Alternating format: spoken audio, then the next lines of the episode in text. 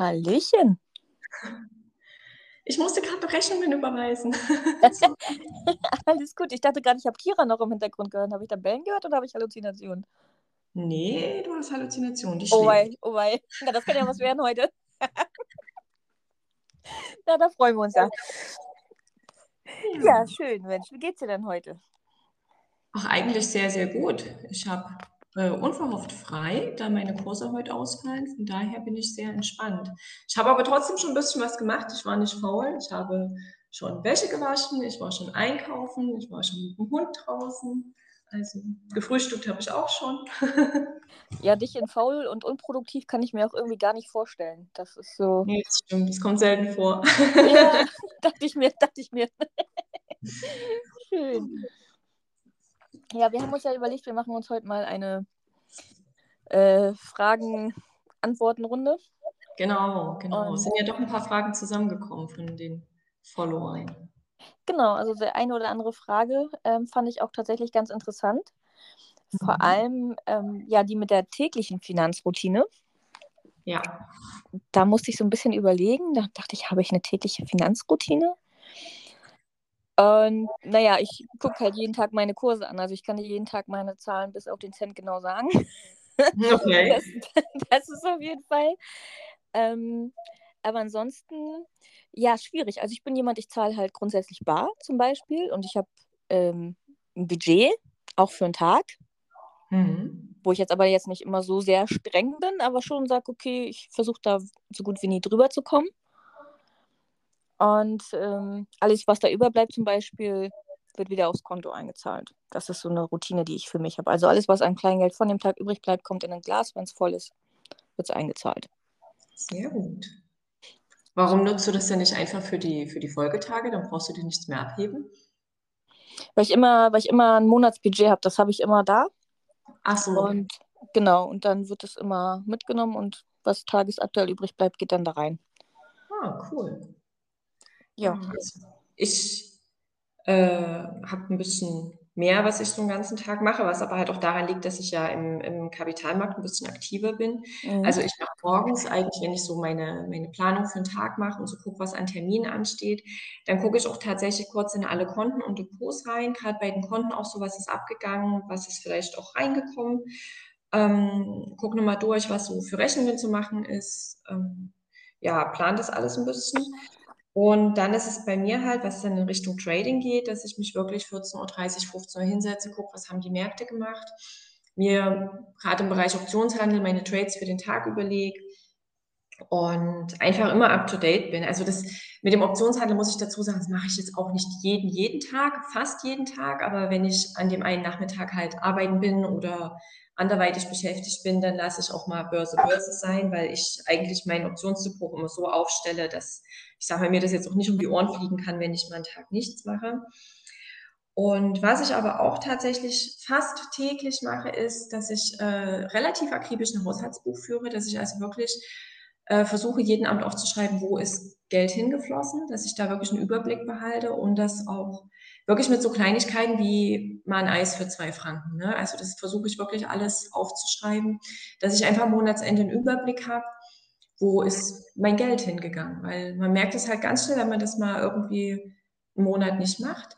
Es sind halt so viele kleine Beträge, die am Ende doch ein großes Ganzes ergeben, wo man sich auf einmal wundert, warum fehlen denn hier jetzt 100, 150 Euro oder Franken? Und deswegen hilft mir das sehr, das, das wirklich alles aufzuschreiben. Also ich mache das auch händisch in, einem, in so einem stinknormalen Notizbuch, habe da jetzt keine super mega Excel dafür, aber so behalte ich halt einfach einen Überblick. Ja, das ähm, ist etwas, was ich zum Beispiel meinen ähm, Mädels rate, wenn die halt bei mir ankommen und sagen, hey, womit fange ich denn überhaupt an? Dass ich auch oft sage, guck erst mal, wo dein Geld so bleibt. Ähm, Schreib dir das mal auf, heb dir mal die Kassenbons auf über den Tag, guck dir das mal an und dann wirst du sehen, wie schnell da hohe Summen zusammenkommen, mit denen du gar nicht rechnest. Weil Mensch, ach da nochmal ein Brötchen und Mensch, auch da nochmal was und so. Ist alles nichts Verwerfliches, aber man vergisst es. Ne? Ja, und gerade wenn man so einen ganzen Tag unterwegs ist, irgendwie, wie du Mhm. schon sagst, ne, da holst du dir dort mal noch schnell einen Kaffee, da mal noch eine Kugel Eis, da kommt ein Haufen Kram zusammen. Dann gehst du vielleicht irgendwie noch in den Drogeriemarkt und entdeckst dort noch irgendwelches fancy Zeug, was du ja schon lange mal haben wolltest. Und ja, das ist, äh, die Kohle ist schnell weg, wenn man da nicht so einen Fokus drauf legt. Ja, das stimmt. Und da auch so die Balance finden zwischen, ich, ich mache mir was Schönes und ähm, ich hau jetzt einfach die Kohle raus. Ähm, ja, ist manchmal so ein bisschen schwierig. Ja. Und ja, also das ist schon, schon eine gute Sache. Also sich selber mal so ein, zwei, drei Monate kontinuierlich ransetzen, damit anfangen und dann wird es ja auch schnell zur Routine und mal wirklich gucken, okay, was, wie, wie ist das passiert? Wieso äh, ist mein Portemonnaie schon wieder leer? was war da los? Da, da, war ja auch noch eine schöne Frage dazu gekommen, die können wir vielleicht dann gleich mit da dran nehmen, weil die passt mhm. gut dazu, wie man aufhört, über seine Verhältnisse zu leben. Mhm. Ja, das ist ja eigentlich genau das. Da hatte ich mir halt auch dazu aufgeschrieben, dass äh, Haushaltsbuch führen, zu gucken, wo geht das Geld überhaupt hin. Und wenn man wirklich immer wieder über seine Verhältnisse lebt, vielleicht auch das in Form von nicht nur einem Haushaltsbuch, sondern vielleicht in Form von einem Tagebuch, so ein bisschen die Emotionen mit aufschreiben, um gewisse Muster zu entdecken, wo man halt sagt, okay, gehe ich vielleicht Frust shoppen oder belohne ich mich, weil irgendwas anderes in meinem Leben gerade fehlt oder solche Sachen, dass man wirklich da mal mit sich selber in Gericht geht und guckt, wo, wo kommt das eigentlich her, dieses, dieses Konsum ist der Ausgleich für irgendeinen anderen Mangel im Leben vielleicht.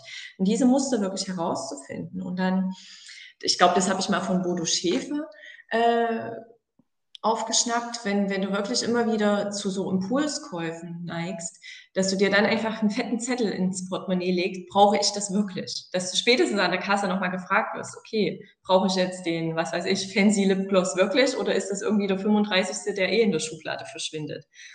Und dass, dass man sich immer wieder hinterfragt oder dass man, wenn man Dinge sieht, die man gerne haben möchte, halt sagt, hey, warte, ich warte jetzt mal zwei Tage. Wenn ich in zwei Tagen immer noch davon überzeugt bin, dass ich das haben will, dann kaufe ich mir es. Dass, dass man diesen Impulsen nicht direkt nachgeht, sondern dass man da wirklich diese Muster anfängt zu durchbrechen. Das finde ich ganz gut. Definitiv. Also das finde ich auch eine super Sache, dass man auch immer hinterfragt, Mensch, woher kommt das eigentlich? Warum gebe ich jetzt schon wieder so Geld dafür aus? Ähm, was, was nervt mich heute wirklich? War die Arbeit vielleicht wieder blöd? Habe ich mich wieder mit meinem Partner gestritten? Vermisse ich meine Freundin? Ist da irgendwas im Argen? Habe ich eine blöde Beziehung zu meinen Eltern? Was weiß ich, kann ja, kann ja so viel kommen. Wir sind ja jetzt auch keine Therapeuten, aber ähm, dass man da auch wirklich mal guckt, Mensch, was löst es eigentlich in mir aus? Und kann ich das, dieses Gefühl auch anders kompensieren, als das Geld ähm, ja auszugeben, was ich im Grunde sowieso schon nicht habe und mich immer weiter und weiter und weiter ins Minus ähm, zu bringen. So, dass da ist es irgendwann richtig schwer, aus diesem Teufelskreis wieder rauszukommen. Also beidseitig. Weil du hast das Geld nicht, um diesen Kredit zu bezahlen. Der wird dann für dich auch automatisch immer teurer, weil schlechtere mhm. Bonität, höhere Zinsen. Ja, das stimmt. Und ähm, das andere ist, das ist irgendwann an so einem Punkt, dass das vielleicht auch wirklich in so einer Kaufsucht endet. Mhm. Und auch das kann sehr schwierig werden. Auch das habe ich bei Leuten erlebt und ähm, ich weiß, wie das für sie ist und wie wenig rational du da einfach noch bist. Ja. Das, äh, ja, das ist so, das kann schon, das kann schon richtig Existenzen zerstören. Deswegen ja, finde ich das auf jeden Fall auch sehr, sehr wichtig. Wenn man das, das wirklich anpacken will, ich glaube, dann ist es mit den Budgets, was du auch gesagt hast, sehr, sehr gut. Und dann halt entweder wirklich so Monatsbudgets festlegen für, was weiß ich, äh, so und so viel Euro für Essen gehen, für Klamotten, für Drogerie. Oder aber auch, wie du es schon gesagt hast, so Tages- oder Wochenbudgets, dass man halt sagt, okay, fünf bis 10 Euro am Tag, damit will ich über die Runden kommen oder 50 Euro die Woche oder 200 im Monat oder was auch immer man halt braucht. Kommt ja auch darauf an, ob man alleine lebt oder noch zwei, drei Kinder zu versorgen hat. Dann kommt man natürlich mit 10 Euro am Tag nicht so weit. Ja, das stimmt. Und daraus kann man ja auch wie so, je nachdem, was, was für ein Typ Mensch man natürlich ist, ne, kannst du daraus ja aber auch wirklich wie eine kleine Challenge machen. Und was ich dann halt wichtig finde, ist, dass aber auch der Spaß nicht zu kurz kommt, dass man sich dann am Monatsende, wenn man gesagt hat, cool, ich bin mit meinem Budget klargekommen oder ich habe da vielleicht sogar noch 10 Euro übrig, dass man die dann auch bewusst für irgendwas ausgibt, was vielleicht nicht so vernünftig ist, das, womit man sich dann aber einfach belohnt, weißt du? So, das, das finde ich ganz wichtig, dass man so Meilensteine und, und Ziele und so immer dann auch belohnt, dass, dass sich halt irgendwie ja, dass es sich lohnt. Der Mensch ist so getrimmt, ne? der möchte immer Belohnung haben. Genau wie Hunde. ja, also das ist ja auch das, was, was, was ich meinen Menschen auch immer sage. Es geht ja grundsätzlich gar nicht darum, dass ich dir alles verbieten will.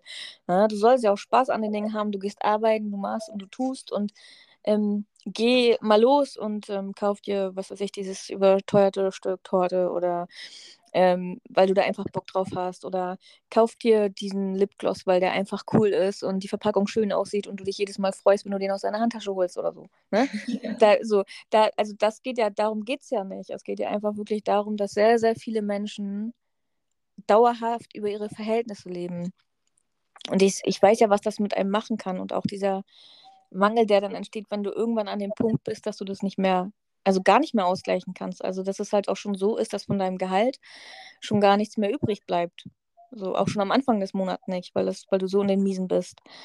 Und ähm, das macht halt was mit einem. Und deswegen muss man wirklich schauen, was man da tut. Man kann ja auch mal mit seinen Freunden darüber reden. Oder ähm, ja, auch ich kenne auch ganz viele, die die machen das, weil die irgendwelche Menschen beeindrucken wollen, wo ich sage, so, wenn wir uns auf einen Kaffee treffen, dann können wir uns gerne unseren Kaffee von zu Hause mitnehmen und uns so ein Stück Kuchen aus dem Supermarkt aufschneiden. Da habe ich gar kein Problem mit. Es geht ja darum, dass ich Zeit mit dir verbringen will.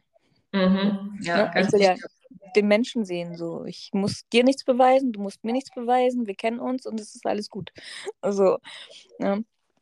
Und du musst auch andere Menschen nicht beeindrucken sowieso was ganz Gefährliches, äh, Geld auszugeben, um anderen irgendwas zu zeigen oder zu beweisen. Das ist, das ist sowieso somit die, die dümmste Ausgabe meiner Meinung nach, weil die ist ja dann nicht mal für einen selbst, weißt du? Das ist so, das ist so total doof. ja, das stimmt. Aber ich glaube, wir beide ähm, haben auch den Vorteil, dass wir generell in unserem ähm, Wesen ja ähm, gefestigt sind, dass wir gute Menschen um uns haben, die uns äh, festigen und so. Und dass natürlich das auch ein erheblicher Teil ist und ein wichtiger Teil. Den Vorteil haben ja leider viele Menschen nicht, muss man ja leider dazu sagen. Mhm. Ähm, und dass es halt auch ein Prozess ist. Also alle, die uns jetzt zuhören und denken, oh Gott, wie soll ich das denn schaffen? Und ich lebe jetzt schon jahrelang so und mh, mm, das musst du nicht von jetzt auf gleich schaffen. So, da, darum geht es gar nicht, sondern einfach dass du dich da mal hinterfragst für dich und mhm. für dich persönlich auch mal schaust, wie, wie kann ich da rangehen. Und wenn du Fragen hast, kannst du dich ja melden bei uns. Also wir sind ja für dich erreichbar, das ist ja nicht das Problem.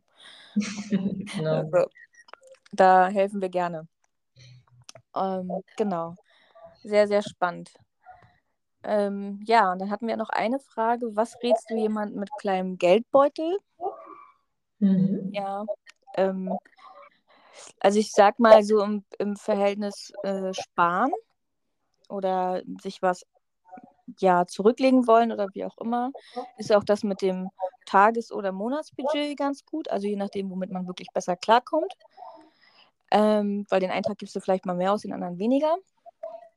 Und was das Anlegen angeht, und das haben wir ja auch schon öfter gesagt, ist es ja auch so, dass du die Möglichkeit hast, wirklich mit einem Euro im Monat anzufangen. So, du musst nicht äh, 50, 100, 150 Euro und mehr investieren. Natürlich kommt am Ende mehr raus, ist ja klar. Aber trotzdem kannst du schon sagen, okay, Mensch, ich habe jetzt vielleicht doch mal 5 Euro im Monat über. Ähm, die lege ich jetzt mal in den, in den ETF an. So, zum Beispiel. Und nutze den Zinseszinseffekt trotzdem für dich. Das finde ich auf jeden Fall eine super Sache. Und ähm, wichtig wie in allem, also immer informieren ne, worein du dein Geld legst. Ähm, das kann ja schon mal sehr trügerisch sein. Denkst du, du bist da in einem ETF und dann bist du da irgendwie in einem Derivat. da musst du schon genau hingucken. Ähm, ja, also das ist auf jeden Fall eine Möglichkeit. Und auch schauen, was, was macht dir Spaß und ähm, auch gucken, wo kann ich vielleicht mal sparen bei Handyverträgen. Da gibt es ja zum Beispiel auch immer Sachen, die immer günstiger werden und monatlich kündbar sind. Ähm, kostenlose Veranstaltungen. Äh, in meinem Fall jetzt in und um Hamburg gibt es da auch super vieles, was man machen kann, was nicht so viel Geld kostet. Ähm, ja, sich vielleicht auch mal die Woche planen. Ne? Was, was koche ich jetzt mal die Woche und was kann ich wo günstig einkaufen, Angebote durchgucken und ähm, ja, da auch schauen, wie funktioniert das für mich, was ist jetzt äh, für mich jetzt auch nicht so super aufwendig, aber was ist für mich machbar das soll ja nie in Stress ausarten und dann Druck, sondern das soll ja immer noch irgendwie machbar sein für dich in deinem Alltag. Ja, und so immer weiter gucken, weil so auch hast du die Möglichkeit, dir immer ein bisschen mehr aufzubauen Und wenn du mhm. anfängst, bist du halt auch angefixt irgendwann. Dann denkst du, Mensch, da passiert was, da hast du ja immer ein bisschen mehr drauf, die Summe vergrößert sich immer ein bisschen. Und dann hat man da auch immer mehr Lust drauf. Genau das. Das sind schöne Ideen dabei, ja. Im Endeffekt habe ich es ganz ähnlich aufgeschrieben. Also in Bezug auf, wenn der Geldbeutel noch klein ist, würde ich dazu schreiben. Ja, genau. Wirklich die Zeit schon nutzen, zu informieren, äh, zu lernen, worum geht es beim Vermögensaufbau. Und dann würde ich eigentlich von Anfang an parallel eine Notgroschen aufbauen und vielleicht einen ersten wirklich kleinen Sparplan machen. Und wenn das nur fünf Euro im Monat sind, es dauert zwar ewig, bis was zusammenkommt, aber du hast schon diesen Lerneffekt. Erstens diesen Effekt von, es geht jeden Monat was ab am besten am Monatsanfang, direkt nach dem Gehaltseingang oder Monatsende, je nachdem, wann du halt dein Gehalt bekommst. Aber dass du wirklich schon dieses, dieses Prinzip von bezahl dich selbst zuerst lernst, dass einfach immer ein Teil deines Einkommens weggeht. Und dann würde ich äh, den Fokus eigentlich auf die Einkommenserhöhung legen, wirklich zu gucken, wie kann ich mich vielleicht weiterbilden, wie kann ich vielleicht in meinem Job, in meiner Firma, in der ich arbeite, vorankommen, gegebenenfalls auch über einen Jobwechsel nachdenken, wenn du unzufrieden bist. Oder sich zu überlegen, was, was mache ich nebenbei? Mache ich vielleicht noch einen Nebenjob oder baue ich mir irgendwie nebenberuflich ein, ein kleines Gewerbe auf? Es gibt ja so, so viele Möglichkeiten, ob das online ist, ob das Gott, es gibt auch so viele Menschen, die irgendwie Sachen stricken und sie über, wie heißt diese Online-Plattform, Etsy, glaube ich, genau. verkaufen. Also es gibt, es gibt so wahnsinnig viele Möglichkeiten, auch aus seinem, seinem Hobby, seiner Leidenschaft, doch ein paar Euro Zusatzeinkommen zu generieren. Und da würde ich dann auch den Fokus drauf legen. Gerade wenn man noch am Anfang des Berufslebens steht, hat man, hat man da ja noch so krass viele Möglichkeiten. Auf jeden Fall. Es gibt so viele Optionen ähm, heutzutage dank, dank, also du kannst ja mit deinem Telefon schon ganz viele Dinge machen und das hast du sowieso immer bei dir, sind wir alle mal ehrlich.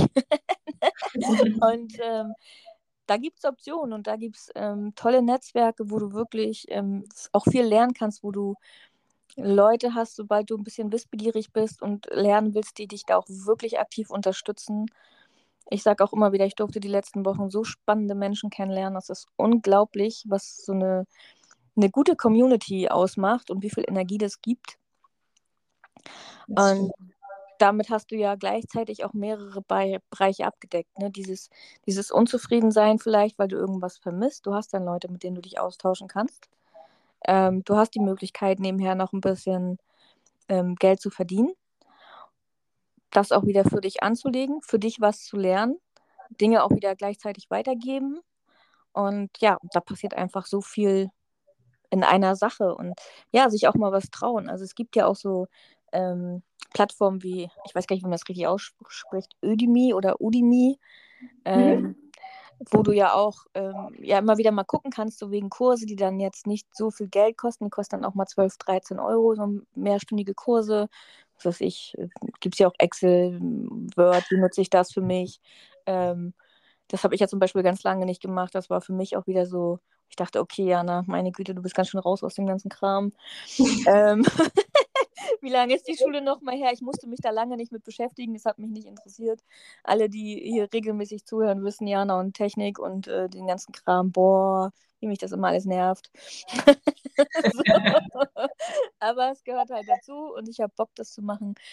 Ähm, und das ist zum Beispiel eine Option, kleine, in kleinen Schritten Weiterbildung zu machen, bezahlbar und diese Kenntnisse zu nutzen und zu sagen, okay, vielleicht unterstütze ich irgendwo nochmal bei einer Büroarbeit oder was, was auch immer einen interessiert. Richtig, ja. Einfach mal ein bisschen kreativ sein, sich vielleicht mal so eine, so eine Mindmap machen, was macht mir eigentlich alles Spaß, was interessiert mich alles und daraus entstehen manchmal so coole Dinge. Also ich habe in meinem Leben ganz, ganz viel mich so von meinen, von meinen Leidenschaften treiben lassen. Deswegen hatte ich damals dann auch dieses Pole Fitnessstudio. Deswegen bin ich auch jetzt wieder in dem Bereich, habe wieder mit den Massagen angefangen, was mir unheimlich viel Freude bereitet. Und das ist ja nicht, dass ich irgendwie mit äh, nach dem Abi mir überlegt habe, ja, du machst jetzt mal eine Ausbildung in dem Bereich. Das kam halt so Stück für Stück, immer weil es mich interessiert hat, habe ich mir da so meine, meine Standbeine alle aufgebaut. Und kann jetzt mit noch nicht mal 40 sagen, ich mache eigentlich nur noch das, was mir Spaß macht und das ist mega cool. Ja, das ist ja auch etwas, wo, man, wo ich auch immer wieder den Leuten sage, ähm, ich muss immer voll, voll schmunzeln, wenn Leute sagen, Mensch, Jana, du hast das so richtig weit gebracht und so. Und ich denke mir immer, äh, okay. Äh, ja, noch viel größer. es geht noch viel größer. Da ist auch auf jeden Fall auch noch einiges in Planung. Ähm, aber dann denke ich mir auch mal, ja, aber du hast doch auch die Möglichkeit. Also ich kann dich unterstützen, wenn dich mein Bereich interessiert zum Beispiel. Ähm, ich habe Leute kennengelernt in verschiedensten Bereichen. Ich kann dir Kontakte weitergeben.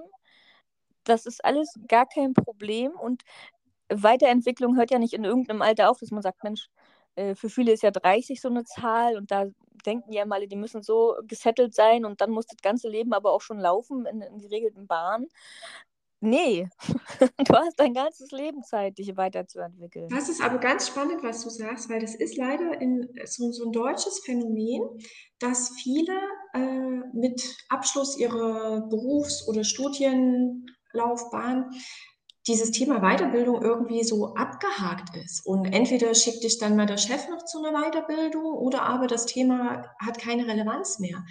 Und ich bin so ein Mensch, ich habe in meinem Leben ganz, ganz viel noch gemacht, einfach an Weiterbildungen für mich, weil es mich interessiert hat. Also ich habe viel in diesem Bereich Coaching gemacht, Gesundheitssachen äh, und Trainerscheine und so weiter und so fort. Und ich merke das jetzt, seitdem ich in der Schweiz bin, hier hat es einen ganz anderen Stellenwert, dieses Thema Weiterbildung und lebenslanges Lernen. Ich habe Leute bei mir im Training zum Beispiel, die stehen ganz kurz vor der Rente und die machen trotzdem an der Uni noch irgendwelche Weiterbildungen, wo ich so denke, wow, du bist irgendwie 62, 63 und gibst doch mal Vollgas. Und das finde ich so schön. Und da merkst du auch, wie diese Menschen auch geistig und mental total jung bleiben. Also das ist wirklich was ganz, ganz Wichtiges, dass man sich sein Leben lang immer weiterentwickelt und dass man da nicht aufhört. Und ja, klar, es kostet Geld, aber wie du schon sagst, so eine, so eine Plattform wie Udemy zum Beispiel, da kannst du halt wirklich für unter 20 Euro richtig sinnvolle Kurse kaufen. Ja, genau. Und du hast ja auch ewig Zugriff. Und äh, ich habe gerade äh, richtig Gänsehaut, als du das gesagt hast, mit 62, 63 nochmal Kurse machen und so. Ich finde es total cool. Und ich hatte vorhin ein total cooles Gespräch. Ich habe zufällig einen Freund getroffen, den habe ich richtig lange nicht mehr gesehen. Und dann vorhin habe ich gedacht, Mensch, und ich denke, warum rennt der denn immer so neben mir so dicht? So, weißt du, wollte schon, wollt schon böse werden. Mann, nicht so auf die Bälle hier. Und äh, naja, dann habe ich gesehen, dass es ähm, der Andi ist und der hat mir gerade erzählt, also der ist Zweiradmechaniker, sein Leben lang schon mit Leidenschaft, der liebt es, Fahrräder schon immer. Der ist auch nur auf dem Fahrrad unterwegs hier durch ganz Hamburg. Und äh, er hat mir jetzt erzählt, so, er war selbstständig, hat da jetzt nicht mehr so ähm, Lust zu, weil das alles nicht so läuft, ist ja auch okay. Und dann hat er, ist jetzt beim, Bild beim Bildungswerk, fängt er jetzt nächsten Monat äh, oder übernächsten Monat an. Das heißt, er bildet da Zweiradmechaniker aus.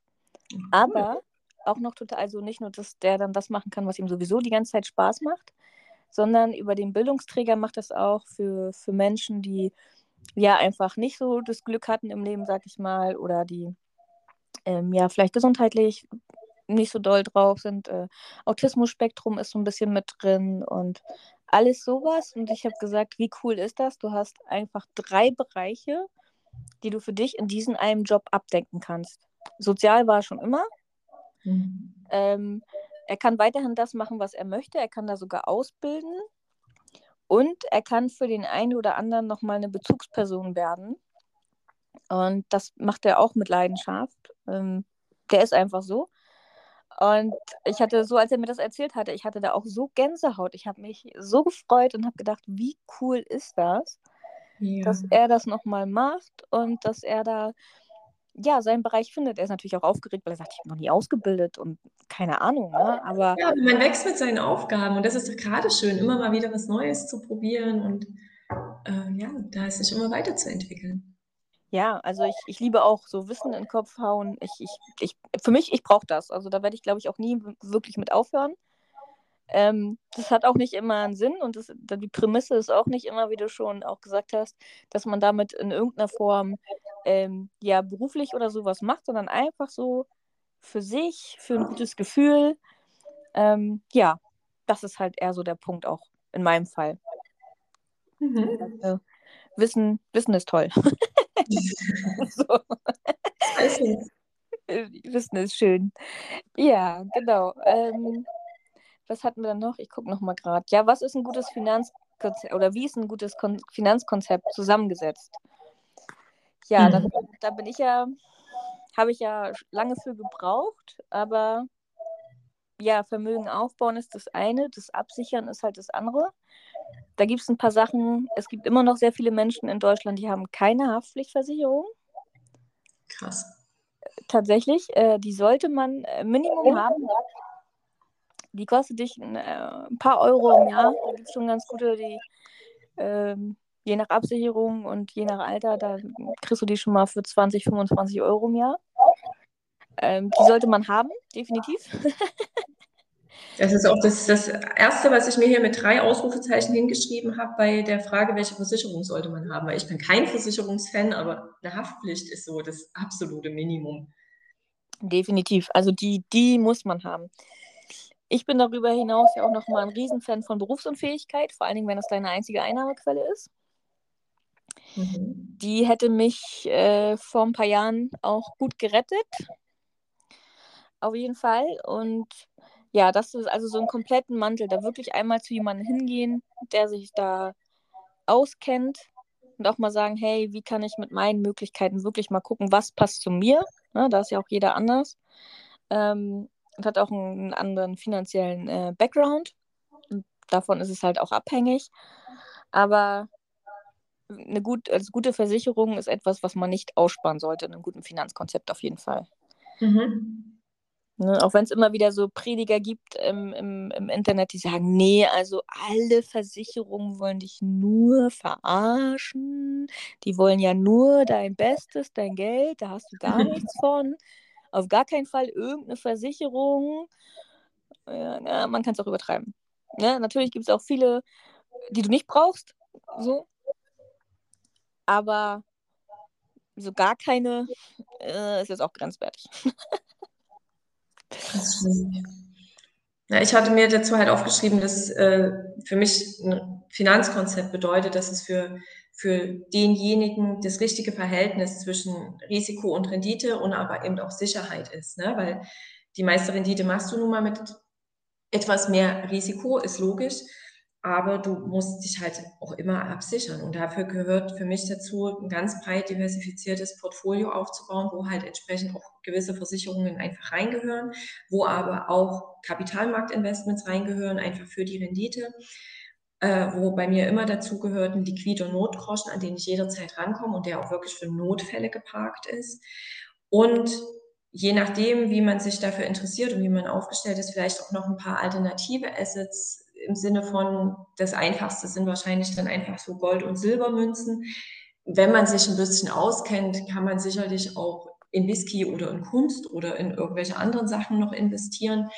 Das ist aber dann eher was für A, die Leute, die sich damit auskennen und B, die Leute, die halt dann wirklich auch schon die, die Basics gemacht haben. Und die Basics ist halt eine Absicherung, äh, wenigstens das einfachste Kapitalmarktinvestment, was für mich ein breit gestreuter ETF ist und halt Notgroschen. Das sind so die, das ist so dieses Fundament, die Basis, die eigentlich jeder haben sollte. Ja, auf, auf jeden Fall. Also, dass man da wirklich mal guckt, was, wie du schon sagst, was, also wichtig ist auch mal zu gucken, was passt zu mir, wie risikoaffin bin ich oder wie nicht und wie kann ich mir das nach und nach aufbauen. Also bei uns hat sich das ja auch nicht von jetzt auf gleich ergeben. Das war ja auch über Jahre. Richtig. Und da kann man auch mal ganz solide anfangen, den Weg des Lernens gehen und dann sagen, Mensch, jetzt habe ich aber mal ein bisschen Lust hier, jetzt kribbelt es mir ein bisschen in den Fingern, ähm, jetzt will ich mal was, was probieren. Und ähm, das kann man machen, wenn man schon einen soliden Grundstein hat. Es ist durchaus machbar, je nachdem, wie ähm, ja, psychologisch stabil man ist, wenn das Geld vielleicht auch weg ist. Ne? Ja, deswegen in kleinen Schritten anfangen. Also du Genau. kannst ja wirklich mit so, mit so kleinen Beträgen heutzutage anfangen, um erstmal zu lernen, um ein Gefühl dafür zu bekommen, um die ganze Materie zu verstehen. Und dann wird das von ganz alleine, dass du dich traust, auch mal ein paar größere äh, Geldbeträge zu investieren, weil, weil du dann das Know-how hast und dann auch weißt, wie es sich anfühlt, wenn es mal 10% abwärts geht. Weil 10% von 100 Euro tun genauso weh wie 10% von 10.000 Euro. Es ist einfach so. Auf jeden Fall. Definitiv. Also je nachdem, wie du auch ähm, ja, finanziell aufgestellt bist. Ne? Und äh, das ist ja nun mal Fakt, dass für viele Menschen äh, ja, 10 Euro, 20 Euro auch schon super viel Geld sind und einen Unterschied machen können in der Lebensqualität. Ja, das ist, ähm, das wird ja ganz gerne mal, mal übersehen, ähm, dass ja, das schon privilegiertes Leben ist. Ähm, also ich würde schon sagen, ich habe schon sehr viel Glück gehabt und ähm, kann ein gutes Leben führen. Ich bin ja aber auch oft in Gesprächen mit Menschen, wo ich weiß, hey, das ist dann gerade, gerade wenn du Familie hast und so, alles gar nicht mehr so möglich und darauf ähm, ja irgendwie herabzuschauen und zu sagen, ja, aber wenn du und so, jetzt stell dich mal nicht so an. Ne? Alles schon gesehen in Beratungsgesprächen und erfahren von Menschen, die mir das dann erzählt haben, wo ich dann wirklich sehr fassungslos war. Ähm, ja, dass man da auch immer guckt, ne? Wie, wie ist es, was kann man tun mit, mit deinem, mit dem Verhältnis, wo du gerade bist oder mit deinem Ist-Zustand. So. Mhm. Und nichts, nichts, nichts aufdrängen auch irgendwie, ne? Und man sagt, ja, aber. so, ja, nichts aber. so, wenn es nicht geht, geht es nicht. So. Ne? Da muss man auch immer so ein bisschen in der Realität bleiben, finde ich. Ganz wichtiger Punkt auch. Auch bei sich selber. Ne? Das stimmt. Passend dazu machen wir vielleicht gleich mit den Versicherungen weiter. Welche Versicherung sollte man unbedingt haben? Da bist du ja der Experte. Ich als Versicherungsleihe sage aber definitiv Haftpflicht, Haftpflicht, Haftpflicht für sich selbst. Und wenn du einen Hund hast, natürlich auch für einen Hund. Mhm. Beim Auto ist es Gott sei Dank sowieso Pflicht. Mhm. Dann, was nicht schaden kann, ist eine Hausratversicherung, weil kostet wenig und wenn die Bude abbrennt, äh, bist du dankbar, wenn es versichert ist. Mhm. Dann bin ich auch bei dir mit der BU, solange du nicht finanziell unabhängig bist und wirklich dein Hauptjob deine einzige Einnahmequelle ist, würde ich auch eine BU machen. Die kann man sicherlich, wenn man es dann auf gut Deutsch geschafft hat, kann man darüber nachdenken, ob man die dann vielleicht cancelt.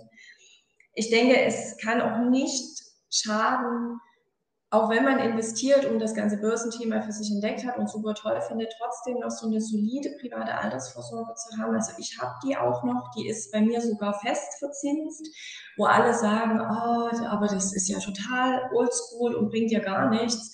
Und die Versicherungstypen, die wollen ja sowieso jedes Mal umdecken, wo ich ja sowieso schon kriege und mich in so eine ähm, kapitalgedeckte Versicherung schubsen, wo ich aber sage, nee, weil der Großteil meines Vermögens ist am Kapitalmarkt investiert. Ich will halt einfach was, wo ich zu 99 Prozent weiß, wo die Reise hingeht, wo ich genau weiß, was im Alter kommt, weil ich beschäftige mich ja viel mit dem Thema Gesundheit und ich hoffe ja, dass ich ganz alt werde. Und was ist denn, wenn ich 120 werde? Dann ist es schon schön zu wissen, da kommt ein gewisser Betrag jeden Monat einfach trotzdem bei dir an. Deswegen finde ich das gar nicht so verkehrt, aber gut, das muss tatsächlich jeder für sich entscheiden. Und was durchaus auch sinnvoll sein kann, vor allem wenn man noch in vielen Abhängigkeiten drin äh, hängt, ist vielleicht auch eine vernünftige Rechtsschutz, gerade wenn du noch, äh, ja, wenn du halt einfach noch viele Abhängigkeiten hast, ne? mit, mit Arbeitgeber, mit Vermieter, mit was weiß ich. Äh, ist sicherlich ein Rechtsschutz auch nicht verkehrt, aber da muss man halt gucken, ob es dir ein Wert ist, je nachdem, wie oft man sich da auch vor Gerichten streitet. Also ich habe einen Rechtsschutz, ich habe sie glücklicherweise noch nie gebraucht. Ich war bis jetzt nur als Zeuge vor Gericht, aber, aber es fühlt sich trotzdem gut an, eine zu haben für den Fall der Fälle. Ja, also da bin ich äh, ganz bei dir. Also auch Berufsunfähigkeit und so, da sehe ich halt auch den Vorteil, gerade wenn du den jetzt in jungen Jahren machst, ähm, du kannst die ja anpassen. Ne? Du kannst ja sagen, okay, was weiß ich, an dein Azubi-Gehalt oder ähm, was weiß ich, nur, nur für eine Kreditrate, sodass sie wenigstens die abgesichert ist, man da nicht weiter ins Schludern kommt oder, oder, oder. Da hat man ja Optionen, das macht man ja, wie gesagt, in so einem Gespräch, in so einem ganz individuellen Konzept.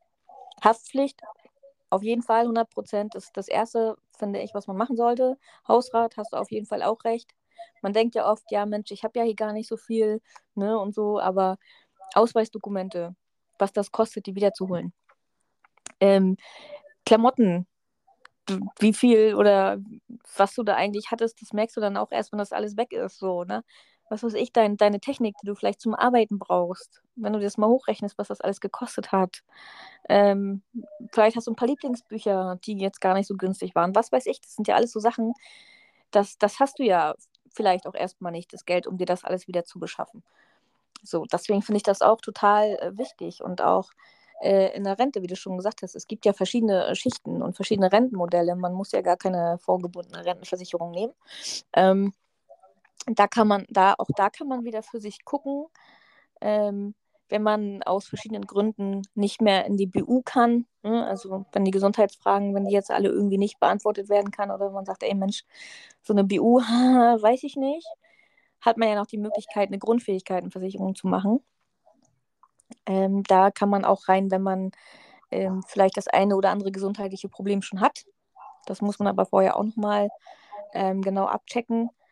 Ähm, ja, das ist auf jeden Fall genau, wie gesagt, Kfz ist natürlich Pflicht in Deutschland. Es äh, sollte auch so sein, wenn man ein Auto hat. Ich meine, man weiß ja, was da passieren kann. Mhm. Rechtsschutz finde ich auch total wichtig. Manchmal läuft es ja dümmer, als man denken kann.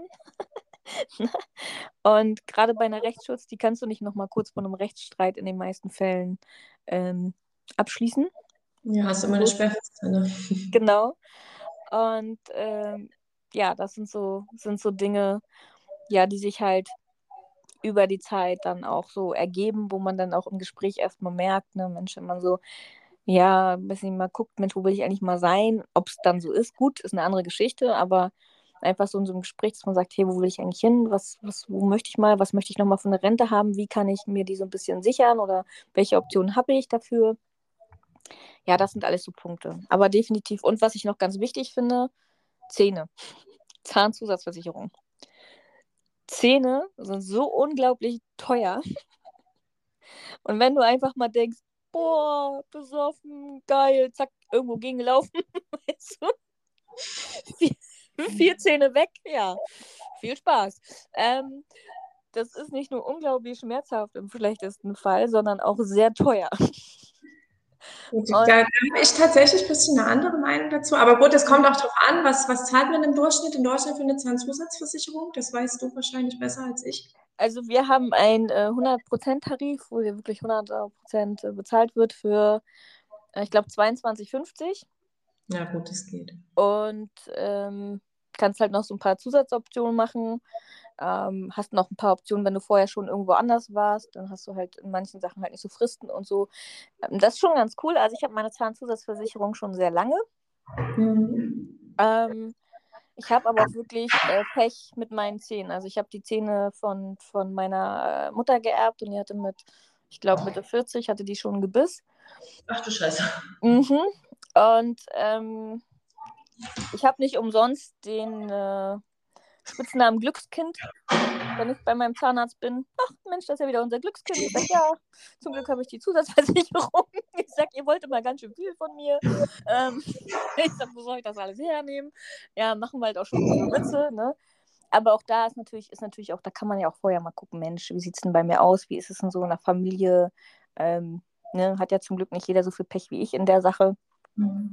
Und auch da wieder, wenn du das Geld hast, um es dir leisten zu können im Fall der Fälle, ja, dann auch da nicht. Es geht da im Endeffekt immer darum, wie bin ich aufgestellt?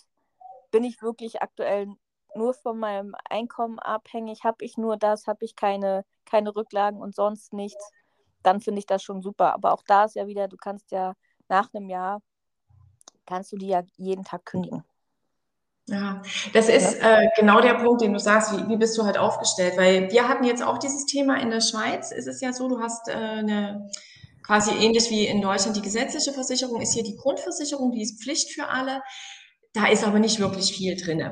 Und dann mhm. hast du drei Zusatzmodule. Das eine geht um den ganzen ambulanten Bereich, wo du halt auch zum Beispiel so alternative Medizin mit versichern kannst oder Brille oder was ist ich so hat, zum Beispiel kriegst du da auch äh, Geld dazu für, für ein Fitness-Abo und solche Sachen. Dann gibt es einen Block für die ganze stationäre Sache, dass wenn du im Krankenhaus bist, entscheiden kannst, möchtest du Privatpatient halt privat oder halt normaler Kassenpatient sein. Und dann gibt es noch einen dritten Block, die Zahnzusatzversicherung. Und da bist du hier irgendwas zwischen 50 und 75 Franken im Monat. Das finde ich schon echt knackig. Ja. Ähm, und in der normalen Versicherung ist, sind aber Zähne gar nicht mit drin. Also so wie in Deutschland üblich, du hast irgendwie, brauchst eine Füllung, das wird ja erstmal bezahlt, zumindest teilweise. Deine Vorsorge wird bezahlt, deine Zahnreinigung wird zumindest zum Teil erstattet. Das gibt es halt ja alles gar nicht. Und ich sage mir dann, ich bin jetzt 38 Jahre alt, ich habe genau eine Füllung und ansonsten gehe ich einmal im Jahr zum Zahnarzt, zur Zahnreinigung und da sagt sie mir, sie wünscht mir, dass es die nächsten 100 Jahre so aussieht in meinem Gebiss da denke ich mir, okay, dann kann ich mir jetzt diese, und wenn es nur 50 Franken im Monat sind, kann ich die aber tatsächlich sparen. Das sind mhm. schon mal 600 im Jahr. Äh, meine Zahnreinigung bei dem Zahnarzt, wo ich jetzt bin, das ist halt aktuell noch in Deutschland, bezahle ich zwischen 100 und 120 äh, Euro für Reinigung und Kontrolle. Das ist hier in der Schweiz dann sicherlich ein bisschen mehr. Lass es irgendwas zwischen 150 und 200 Franken sein. Ich war hier, wie gesagt, noch nicht beim Zahnarzt. Ähm, und das ist es für ein paar Jahre. Und dann sage ich mir, wenn dann mal eine Füllung oder eine, was weiß ich, Wurzelbehandlung dazukommt, äh, werde ich mir das definitiv leisten können, weil ich nun Gott sei Dank mittlerweile finanziell so dastehe, dass mich das nicht umhaut. Und selbst wenn es irgendwie ein Implantat ist oder sowas wirklich viel Geld kostet, es sollte ja voraussichtlich jetzt erstmal nur einen Zahn betreffen.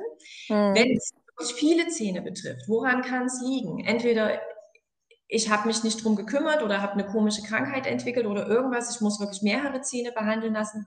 Ganz ehrlich, dann fahre ich nach Ungarn. Das machen alle so. dann kostet es nicht die Hälfte oder ein Bruchteil dessen.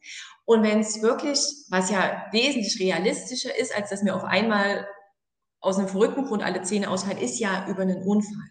Und das wiederum ist zumindest hier über die Unfallversicherung abgeregelt.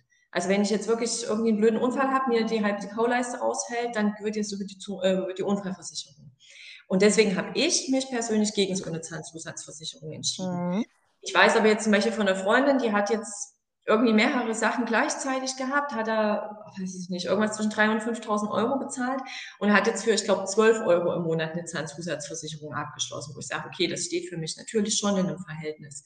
Mhm. So, jetzt irgendwas zwischen 50 und 75 Franken jeden Monat für, wenn ich mir überlege, was ich die letzten Jahre an Zahnarztkosten hatte. Also das Risiko gehe ich jetzt einfach ein, dass es vielleicht doch nach hinten losgeht, weil ich aber halt auch diesen, diesen Notgroschen habe und ich sag mal, bevor ich keine Zähne mehr habe, dann verkaufe ich halt auch ein paar Aktien aus meinem Depot.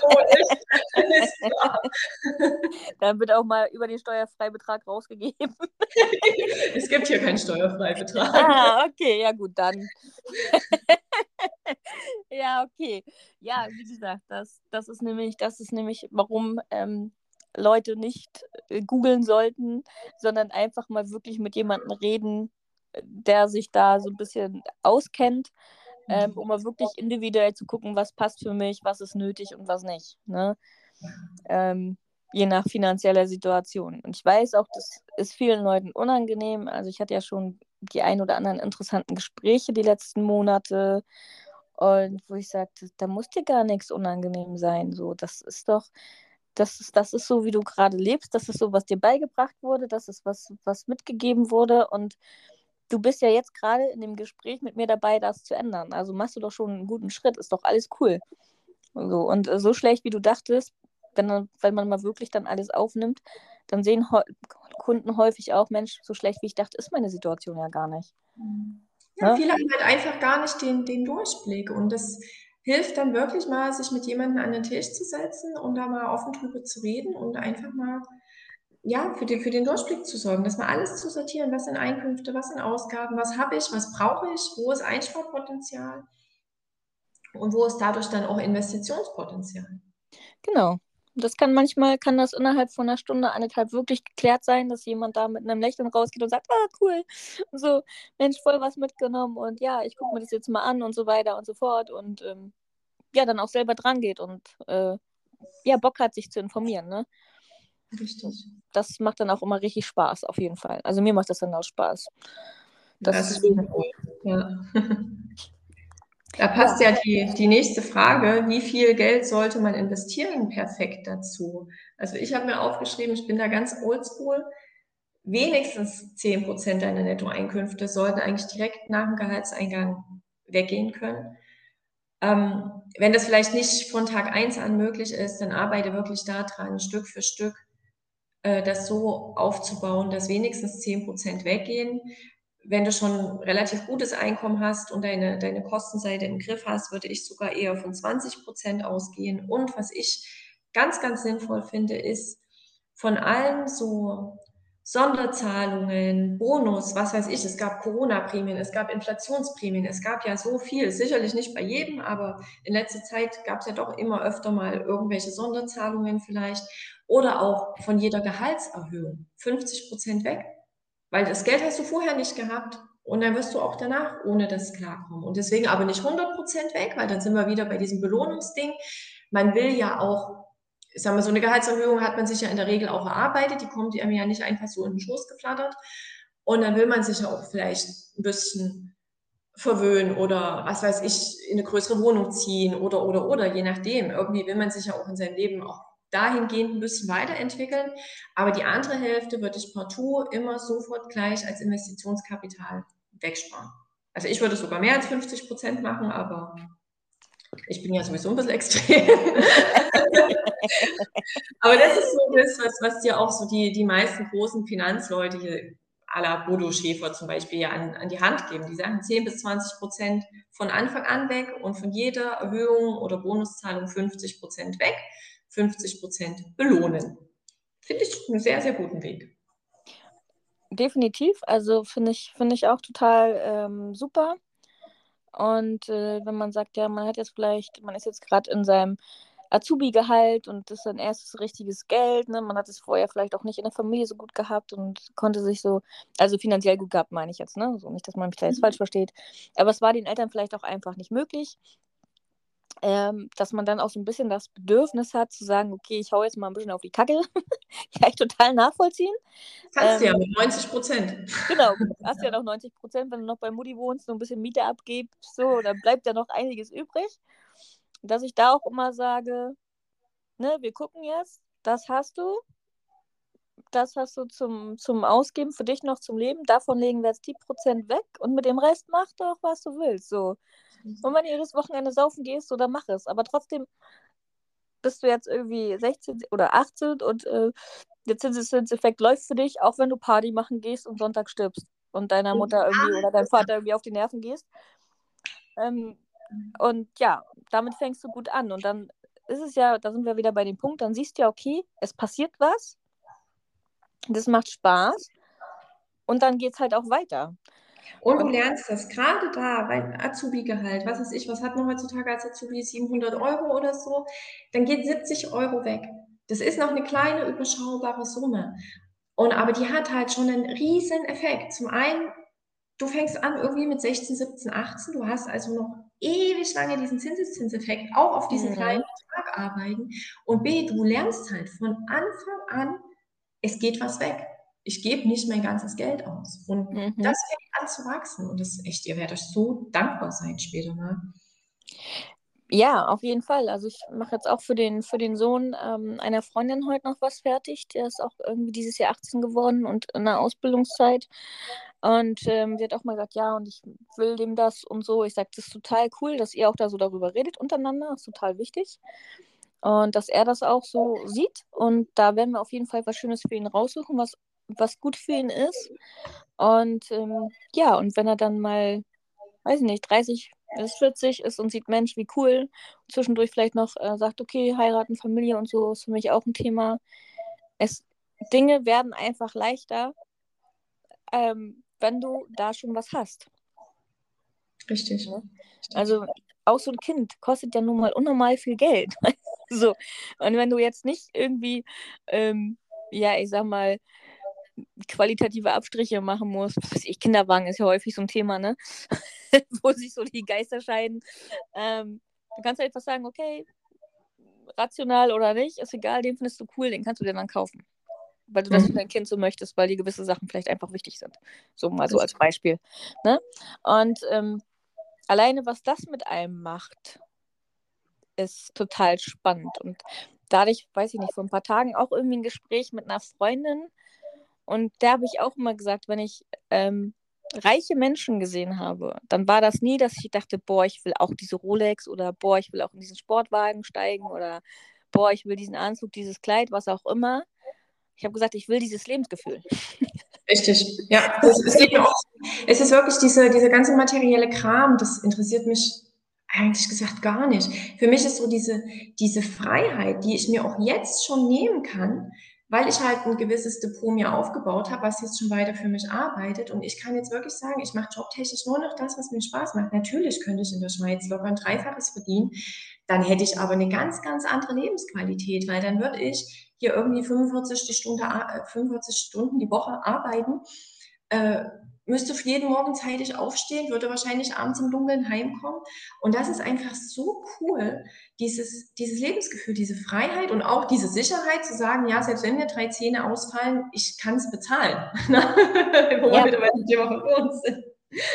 Das ist ja. wirklich, das macht ganz viel mit einem und das gibt dir so, so viel mehr als eine teure Uhr oder eine teure Handtasche oder irgendwas. Auf, auf jeden Fall. Also über deinen Tag, über deine Zeit, über das, was du machen willst, ähm, frei bestimmen. Also mehr Luxus, finde ich, geht nicht. Richtig.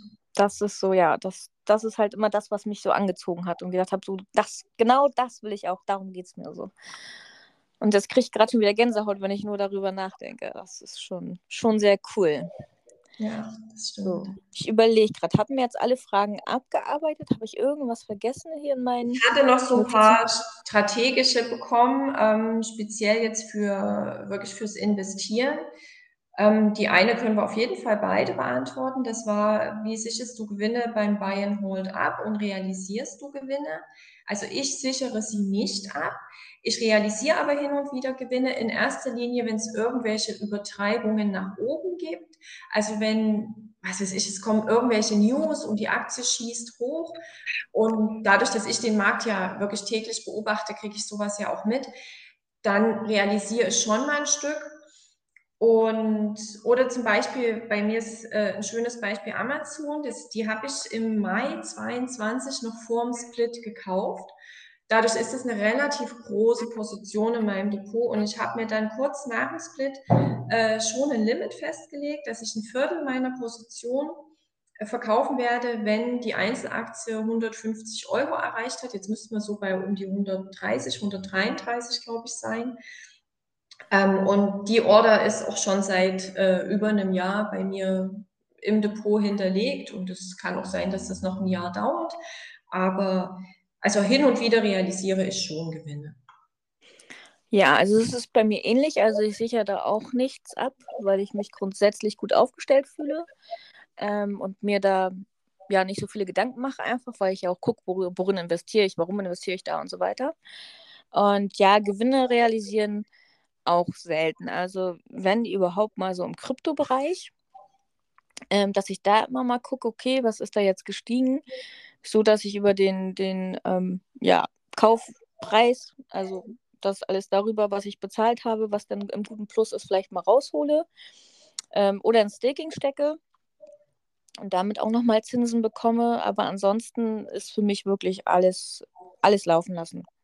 Mhm. Weil ich habe mein, mein Notfallgeld, sollte irgendwas sein und der Rest, der ist so, das ist mein, mein, ja, mein, mein Polster, mein, ich liebe einfach diese Nachrichten, wenn dann kommt hier, da mal wieder Dividende, da mal wieder das, da mal wieder ein paar Zinsen und so. Das ist sowas Schönes, ich liebe das auch. Das ist, das ist einfach mit das Coolste. Das ist, ich hätte das früher auch nie gedacht, dass ich mal so werde. Also ich war ja immer so ein, so ein Punk, ne? Also ich meine im Finanzbusiness, das, das hätte nie jemand geglaubt, am wenigsten ich.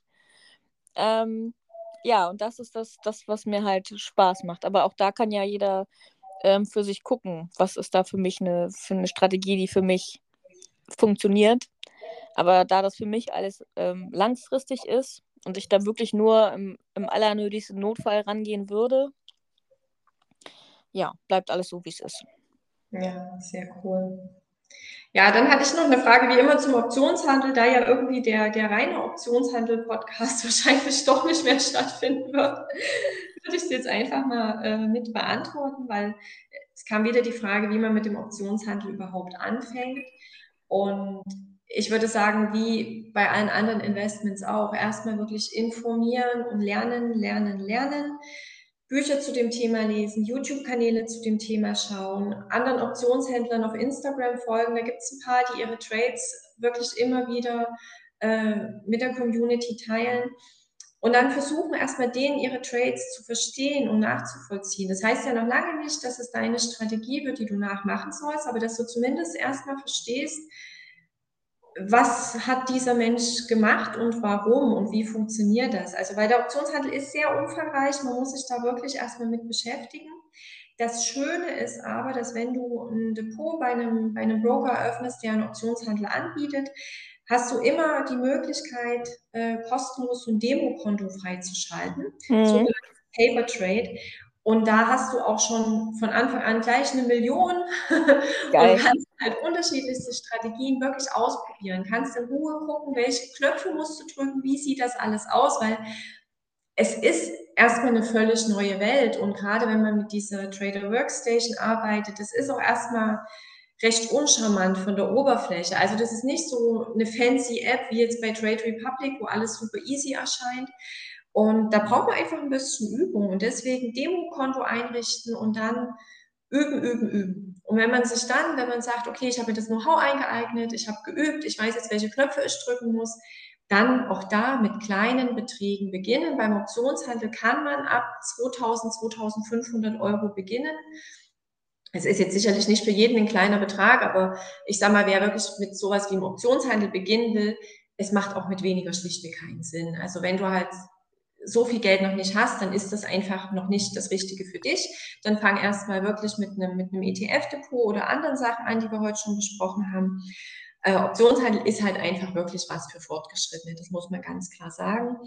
Aber man hat halt die Möglichkeit, in Ruhe zu lernen und in Ruhe sich auszuprobieren.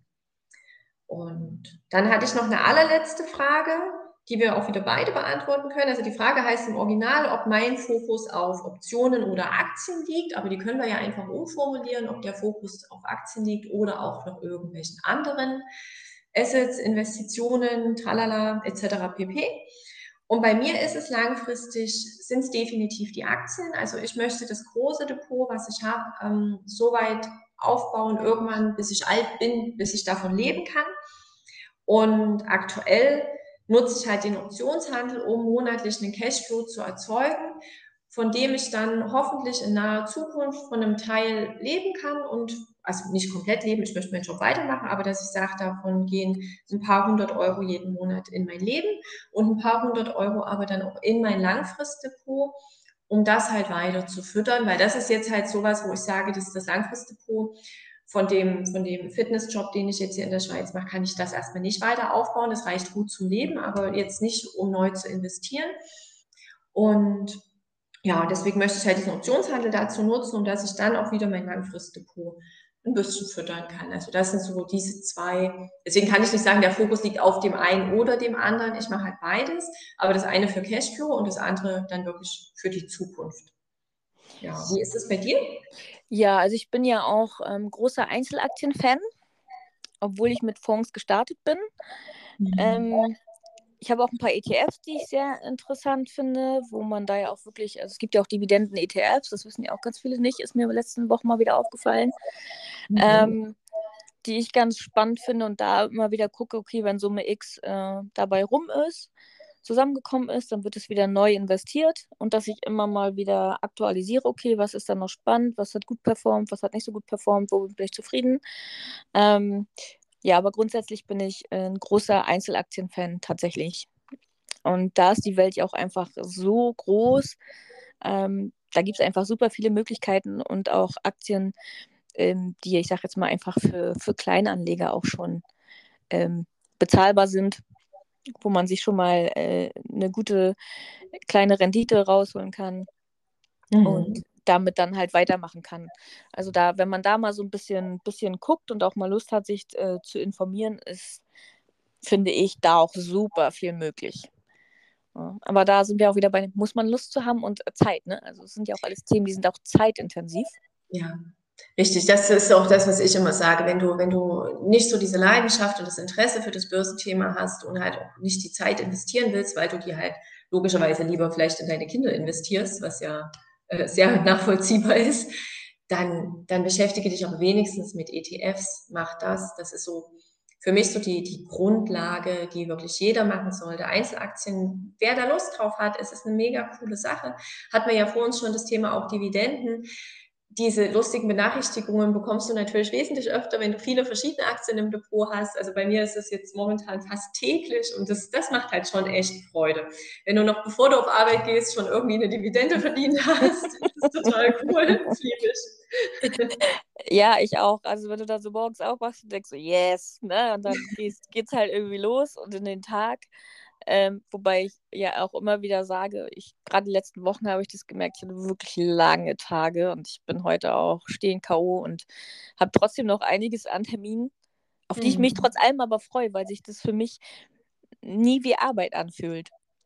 Das ist so cool. Wenn es Spaß macht, das ist so cool. Eben. Und es ist ja immer wieder so, dass du dann hinterher rausgehst. Und es ist einfach so cool, egal ob da jetzt, ich sage jetzt mal, eine Kundenbeziehung draus entstanden ist oder nicht. Also gerade in meinem Job geht man da ja auch immer sehr an Vorkasse, was, was die Zeit und die Arbeit angeht und so. Mhm. Ähm, alleine, wenn jemand schon aus dem Gespräch rausgeht und sagt, Mensch, Jana, ich habe heute richtig viel von dir gelernt in dieser einen Stunde, vielen Dank dafür, dann, dann sitze ich hier schon und dann leuchten mir schon die Augen. So, dann denke ich schon so, cool. so, und äh, ja, das, das ist halt wichtig und dass die Leute dann das auch weitergeben. Also ich merke auch, wie stolz dann gerade meine Kunden sind, meine Coaches und dann sagen, ja, ich habe meiner Freundin davon erzählt und wir haben uns das jetzt zusammen angeguckt und wir waren jetzt auf Seite XY oder wir haben jetzt beide Bücher XY getauscht und das mal durchgelesen und war ja voll spannend und so.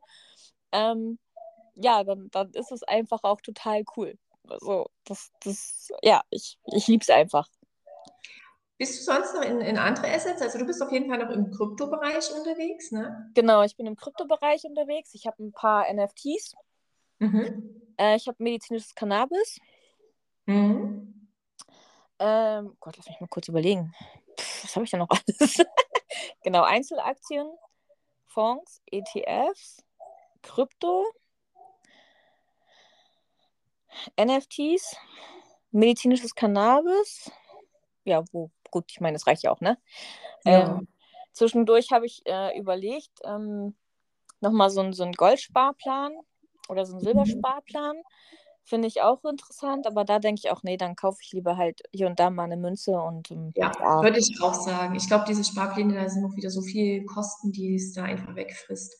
Also ich bin da auch ein Fan davon, einfach äh, Münze oder auch Barren, wer da eher Barren will. Ich finde Münzen schöner, weil es halt hübsch ist. Mhm. ich gucke die mir auch wirklich gerne an.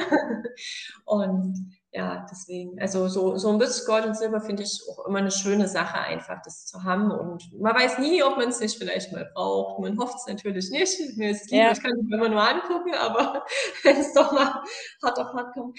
Bei mir ist tatsächlich gerade eben noch eine Frage reingekommen von einem Kumpel. Mhm. Die können wir auch noch beantworten, die ist cool. Welche Transaktion war dein größter Fehlgriff und woran lag es, dass es schief ging? Pff, oh Gott. ähm, woran ist, also was, wo ich am meisten mit im Minus war, ähm, mit, ich glaube, 56 Prozent oder so, war PayPal. Das geht ja noch. Ähm, das war, also woran es lag auf einmal. Also ich dachte, also ich persönlich dachte, Mensch, PayPal ist ein Zahlungsdienstleister. Ich kenne sehr, sehr viele Menschen, die den benutzen. Ähm, also ich glaube, ich habe eine einzige Freundin, die kein PayPal hat. so, alle anderen sind da voll dabei. Und ich kann dir ehrlich gesagt nicht sagen, welche News ich da anscheinend irgendwie nicht mitbekommen habe, dass das auf einmal so abgerauscht ist. so. Ähm, ich habe sie auch trotzdem behalten. Die sind in meinem Depot, die bleiben da auch, weil ich weiterhin dran glaube. Aber ja, das ist so, PayPal war so, hm. naja. Das, ja, aber die habe ich auch nach wie vor, die bleiben bei mir auch. Das äh, finde ich jetzt noch nicht mal so ein Fehlgriff. Also, das kann ich toppen. okay, jetzt, jetzt bin ich gespannt. Warte. Ich, ich sortiere mal schnell mein, mein Depot hier in meiner coolen Handy-App. Ah, jetzt habe ich es verkehrt rumsortiert. Warte. Also aktuell ist meine, meine schlechteste Aktie äh, ein Pharmawert, was aber auch wirklich ein Zock war, weil die hatten irgendein Medikament in so einer Phase 3 Studie und da bist du ja dann geht es immer nur hopp oder top. Entweder kriegen, schaffen die dann die Marktreife oder eben nicht. In dem Fall haben die das eben nicht geschafft und da bin ich aktuell 94,65 Prozent im Minus. Ähm, also quasi ein Totalausfall. Ähm, dann habe ich, war ich bei Wirecard dabei, das waren auch so um die 94 Prozent Minus. Woran das lag, das hat sicherlich jeder mitbekommen. Wahrscheinlich. Ja, und was auch noch ein richtiger Fehlgriff war, was aber äh, einkalkuliertes Risiko war, war zum einen ähm, Credit Suisse. Da bin ich halt rein, als es richtig gebrodelt hat, weil ich davon ja schon ausgegangen bin, dass die anderweitig gerettet wird und hätte nicht gedacht, dass die UBS die einfach ähm, aufkauft für diesen Schnäppchenpreis. Noch dazu, weil damit ja auch alle Aktionärsrechte eigentlich einfach ausgehebelt wurden. Also das fand ich schon eine krasse Aktion. Ich habe mir die UBS-Aktien jetzt allerdings einbuchen lassen und es ist zwar, ich muss jetzt kurz gucken, es ist trotzdem natürlich radikal im Minus, gar keine Frage, aber es ist nur meine viertschlechteste Aktie mit 62 Prozent Minus. Und seitdem das jetzt in UBS äh, umgeswitcht wurde, steigt es auch wieder. Aber es braucht natürlich jetzt ewig, bis das mal wieder Null spielen wird. Und ich überlege aber, ob ich vielleicht in die UBS jetzt weiter investiere oder nicht. Ich bin mir da noch nicht ganz schlüssig. Ich muss mich damit mal noch ein bisschen näher auseinandersetzen. Aber ja, so eine Fehlgriffe gehören halt einfach auch dazu. Wie gesagt, bei, bei Wirecard war es, denke ich, ein Anfängerfehler. Ich habe halt in diesen Hype mit reingekauft habe dann aber die Gewinne nicht realisiert und naja, was dann geschah, das, das weiß ja jeder. Bei Credit Suisse war mir schon klar, dass das nach hinten losgehen kann, auch wenn ich schon nicht gedacht hätte, dass es so abläuft, aber bin ich jetzt auch nicht böse, weil die Chance bestand oder das Risiko bestand die ganze Zeit, wie, wie es halt immer ist, wenn du in Einzelaktien investierst, du hast immer ein gewisses Risiko und deswegen äh, mache ich natürlich die Positionsgrößen auch so, dass ich da noch gut schlafen kann, auch wenn ich da drei, vier Verrecker im Depot habe. Das ist ganz wichtig, ja. Ja, das auf jeden sein. Fall. Das ist, dass man da, wenn man da, das ist wieder dieser, auch dieser psychologische Effekt, der da so hintersteckt. Wenn du einfach gut aufgestellt bist, dann machen sich solche Dinge auch nicht direkt unruhig und du wirst halt nicht, du machst halt nicht, ähm, ich sag jetzt mal einfach, dumme Fehler. Ich habe letztens gerade mit einem Kumpel darüber gesprochen, der sich so übelst geärgert hat, dass er Nvidia verkauft hat. Und ich habe noch zu ihm gesagt, behalt die. Ja, mm, nee, ich sag, behalt die. und dann äh, habe ich den einen Tag, habe ich ihn dann, ein gemeines Arschlochkind, wie ich manchmal bin, äh, den Link zu den Zahlen geschickt. ja. Schöne Story. Äh, zu Nvidia kann ich auch noch eine Story teilen von einem Bekannten. Der hat damals, ah, das ist aber schon etliche Jahre her, wo dieses ganze äh, Krypto, diese Kryptowelle losging, hat er Nvidia gekauft mit der Begründung, dass ja, wenn jetzt äh, diese, dieser ganze Kryptomarkt losschießt, die ja Chips brauchen ohne Ende und war auch gar nicht so blöd. Hat damit einen riesen Gewinn gemacht ähm, und hat sich davon ein Boot gekauft. und wir hatten halt letztens über Nvidia gesprochen und ich sage so, naja, aber wenn du die jetzt noch hättest, der sagt, ja, wenn ich die jetzt noch hätte, dann würde der gesamte Hafen nicht mehr ausreichen für die Größe des Bootes, was ich mir jetzt kaufen könnte. aber so ist es halt, ne? Also über, über nicht mitgenommene Gewinne brauchst du dich nicht ärgern. Also das ist halt einfach, wenn du zu einem gewissen Punkt aussteigst und einen guten Gewinn gemacht hast und es für dich zu diesem Zeitpunkt richtig war, dann ist doch alles Eben. finde ich, find ich Menschen, die so wirklich Verrecker im Depot haben und da ewig drinnen lassen, in der Hoffnung, dass es nochmal hochkommt. Ich meine, man kann so eine Verrecker auch mal bewusst stehen lassen, so als Achtungs- oder Ausrufezeichen, äh, als mahnende Erinnerung, dass man keinen Blödsinn machen soll, aber nicht in der Hoffnung, dass es irgendwann wieder steigt. Weil sowas wie jetzt diese, diese Pharma-Aktie, also die wird nicht wieder steigen. Ich habe sie jetzt aktuell noch drin, so als Ausrufezeichen dass ich nicht jeden Hype mitmachen sollte.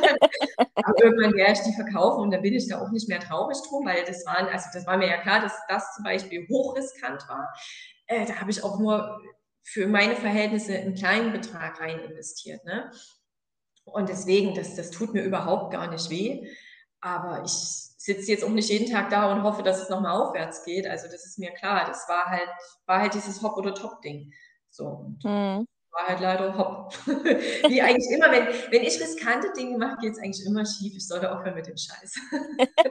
Aber es macht doch manchmal auch einfach Spaß. Ja, du hast ja auch tatsächlich, das ist ja auch so ein bisschen mein Zockergehen. Und ich merke aber, auch beim Optionshandel, ich habe so ein bisschen dieses Zockergehen.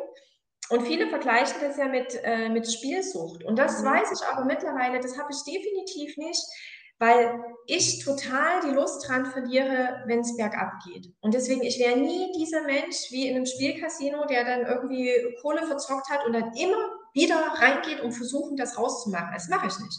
Dann, dann besinne ich mich wieder auf andere Dinge, die gut funktionieren. So, und das, also man lernt beim Investieren auch ganz viel über sich selbst. Ne? Das, ist, das ist total spannend, was man da auch so an, an, wie seine Persönlichkeit sich dadurch auch entwickelt.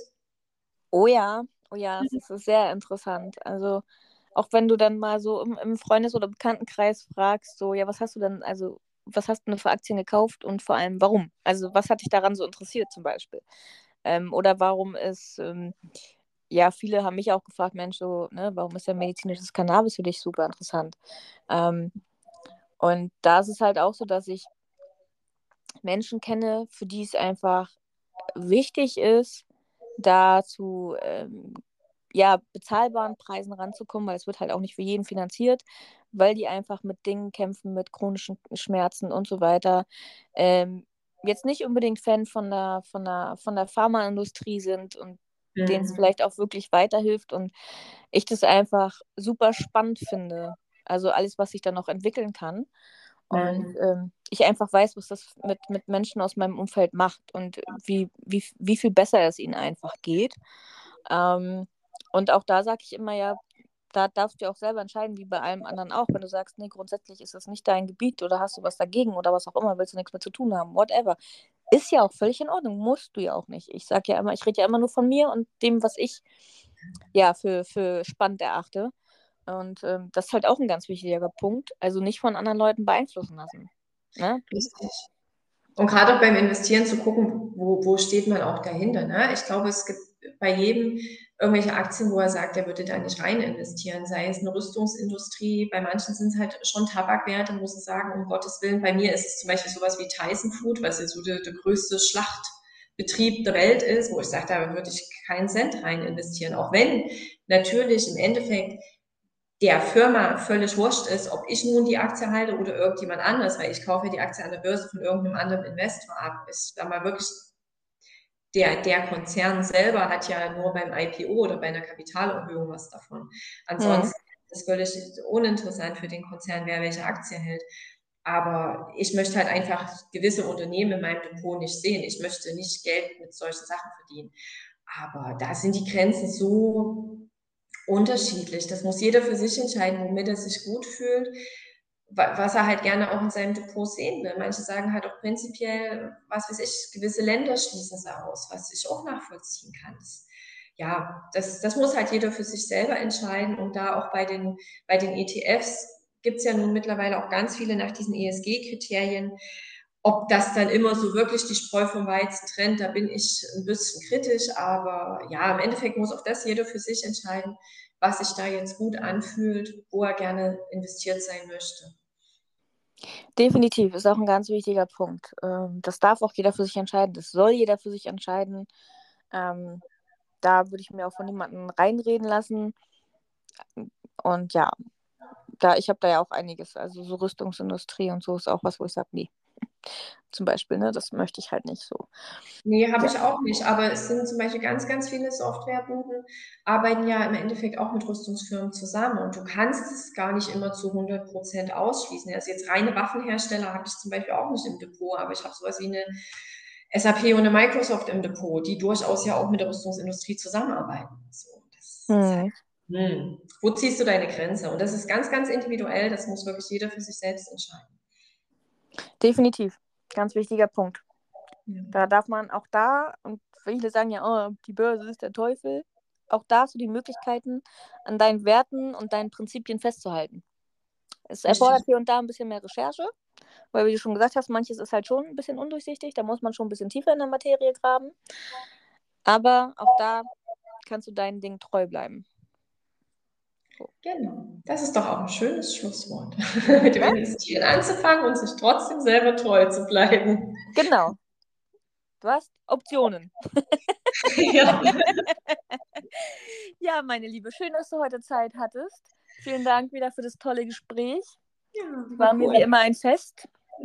mir auch. Und ähm, ja, wir hören uns ja so oder so. Wir bleiben ja in Kontakt. Genieß noch deine, deine männerfreie Zeit. Ja, das mache ich. Und bis ganz bald. Jawohl, bis bald, meine Liebe. Ciao, ciao. Ciao, ciao.